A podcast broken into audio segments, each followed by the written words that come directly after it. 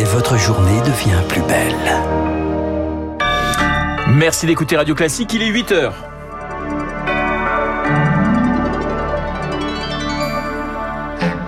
La matinale de Radio Classique Comment faire face à la pénurie de médicaments? 1 sur 8 est en rupture de stock. Réunion de crise aujourd'hui au ministère de la Santé. Après le scandale des maisons de retraite Orpea, le groupe tente de regagner la confiance des marchés et de redorer son image. Son nouveau directeur annonce des hausses de salaire et des recrutements. Enfin, la guerre en Ukraine, le président Zelensky est-il en train de s'isoler en incriminant la Russie pour le missile tombé en Pologne?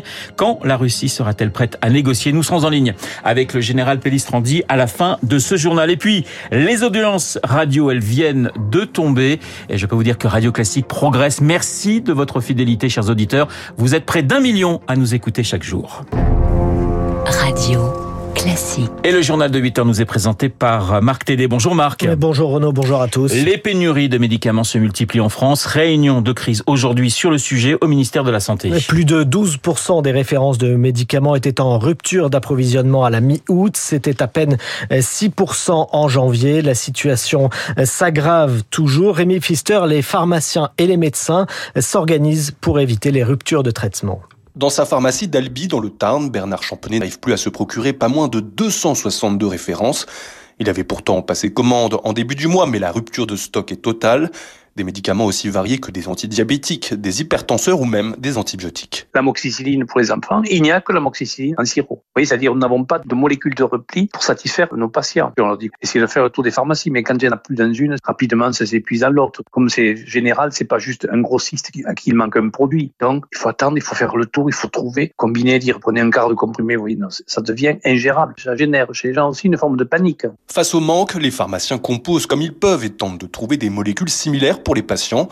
Dans son cabinet de Toulouse, le docteur Jérôme Marty reçoit quotidiennement des appels des officines. Et connaissant euh, à la fois l'état de vos patients, ses pathologies, euh, son parcours, etc., vous dites oui, vous dites non. Maintenant, c'est les conséquences d'une politique qui a fait partir tous ces laboratoires, qui a tout misé sur les génériques, avec des fabrications de génériques qui sont faites à l'étranger. Une politique de flux tendu, avec aujourd'hui des difficultés énergétiques, des difficultés de transport, des difficultés d'approvisionnement. Une des pistes envisagées par le gouvernement pour freiner les pénuries serait le déconditionnement, c'est-à-dire, dans certains cas, donner aux patients que le nombre de médicaments nécessaires à la durée du traitement et non plus une boîte entière. Un reportage Rémi Pfister. Marc, le groupe de maisons de retraite Orpea peut-il se relever du scandale révélé en début d'année? De nouvelles perquisitions étaient organisées cette semaine dans plusieurs de ces établissements alors même que la nouvelle direction présentait un plan de transformation, un plan qui prévoit de vendre des actifs pour faire face à ses besoins de trésorerie. Laurent Guillot, directeur général d'Orpea, était l'invité de Radio Classique ce matin à 7h15. Il annonce des recrutements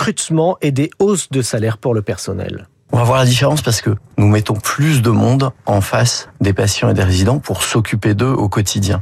J'avais promis 550 euh, euh, embauches par mois sur la fin de l'année et 800 l'année prochaine. En fait, sur euh, septembre-octobre, nous avons déjà embauché 800 personnes supplémentaires par mois.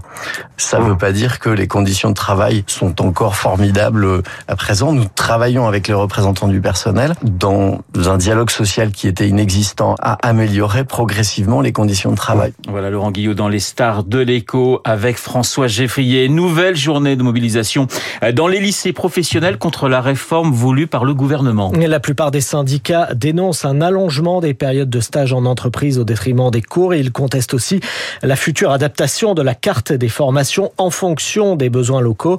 Pour Sigrid Girardin du SNUIP FSU, cela va surtout augmenter les inégalités territoriales. Ça veut dire qu'un élève, s'il est scolarisé dans un milieu rural, aura accès uniquement à des formations qui sont liées au bassin d'emploi, qui pourraient être l'aide et le soin à domicile, alors que si on est dans une zone industrielle, ils n'auront accès en réalité que à des filières industrielles. Pour nous, euh, c'est vraiment mépriser les familles, parce que je rappelle, les élèves, quand ils arrivent en lycée pro, sont jeunes, c'est des sortants de troisième quand même. Donc ça veut dire qu'on va sceller leur euh, destin professionnel uniquement aux besoins économiques locaux. Il faut absolument que le service public de la formation professionnelle des jeunes se mettent à disposition des familles qui sont présentes sur l'ensemble du territoire et pas l'inverse. Les directions les États-Unis à présent où les républicains reprennent le contrôle de la Chambre des représentants. Ils disposeront là-bas d'au moins 218 sièges, ce qui leur donne un pouvoir de blocage sur la politique de Joe Biden jusqu'en 2024. Je vous rappelle que les démocrates euh, conservent quant à eux le Sénat. 8h05 sur Radio Classique, la guerre en Ukraine et cette enquête sur ce missile de fabrication russe qui a fait euh, deux morts en Pologne. Une enquête, Marc, qui se poursuit, mais qui pour l'OTAN ne fait plus vraiment de doute. L'OTAN privilégie la thèse d'un missile du système ukrainien de défense anti-aérienne, ce que conteste toujours le président ukrainien Volodymyr Zelensky, qui incrimine Moscou. Il réclame par ailleurs un accès à toutes les données de l'enquête et au site de l'explosion. Bonjour Général Pellistrandi. Bonjour. Rédacteur en chef de la revue Défense nationale. Est-ce que Volodymyr Zelensky est en train de, de s'isoler des Occidentaux? Est-il en train de commettre une faute, au moins une faute de communication? Alors, il est peut-être en train de commettre une faute de communication, mais sans pour autant euh, s'engager dans une voie qui amènerait une rupture avec euh, euh, ses alliés occidentaux. Euh, L'OTAN, d'ailleurs, a souligné que la responsabilité première, c'est la Russie. Oui.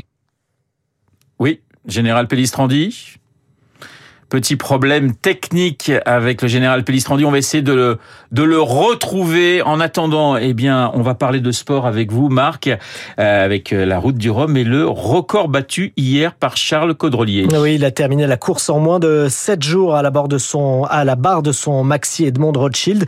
Il gagne 20 heures sur le précédent record établi il y a 4 ans par Francis Joyon. François Gabard et Thierry Coville ont également franchi la ligne d'arrivée.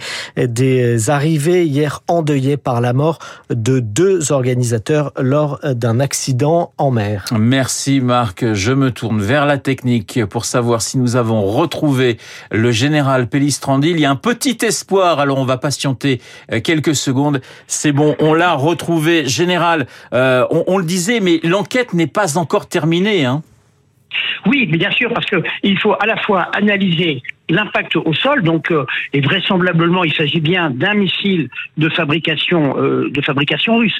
Euh, bon, mais les Ukrainiens ont également euh, ce type de missile. Et puis il y a toutes les données qui ont été enregistrées, notamment par les avions radars euh, de l'OTAN, auxquels la France euh, participe, et qui vont permettre de détecter en fait tout ce qui s'est passé, sachant que de toute façon, ce tir de missile, s'il est ukrainien s'est fait dans le cadre des frappes d'environ 90 missiles de croisière et drones lancés par la Russie. Donc on est bien plutôt dans un incident malheureux que euh, dans euh, une escalade euh, voulue par la Russie. Qu'est-ce que vous retenez, mon général, de cet épisode qui a affolé quand même pas mal de chancelleries?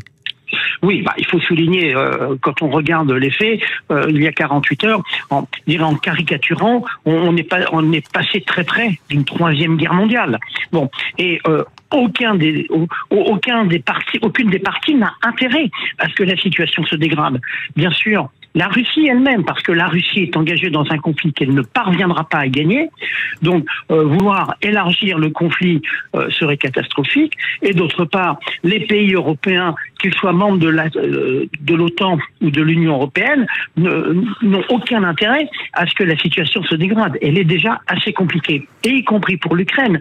L'Ukraine est déjà dans une guerre longue, coûteuse euh, sur le plan humain, et donc un élargissement du conflit n'est absolument pas de l'intérêt euh, de toutes les parties engagées. Alors on sent quand même que du côté des Occidentaux, on a envie euh, d'entamer des négociations, on, on, on, pousse quand même gentiment euh, Kiev à cela, sauf que Kiev euh, ne veut pas de négociations et se sent aujourd'hui militairement en position de force. Est-ce que, est-ce que Volodymyr Zelensky a raison de dire mais il faut en profiter, on est en train de, de battre les Russes sur le terrain euh, c'est vrai que la dynamique pour le moment est du côté russe, mais on, le voit sur le plan militaire, comme l'a souligné le chef d'état-major américain, le général Mark, euh, Mark euh, Miley, ces jours-ci les Russes ne peuvent plus gagner la guerre de toute façon, mais euh, les Ukrainiens euh, ne sont pas en mesure de récupérer la totalité du territoire. Et c'est ça ce qui complique énormément euh, la donne, parce que ouvrir des négociations sur quelle base?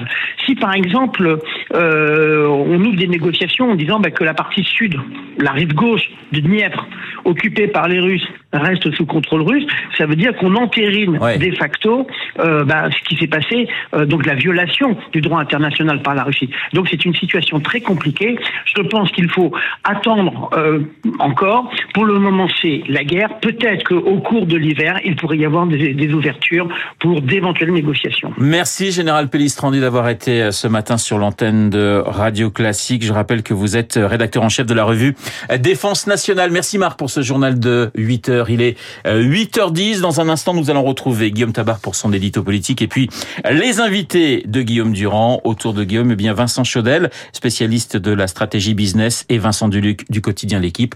On va parler foot, on va parler Qatar et on va parler Coupe du Monde.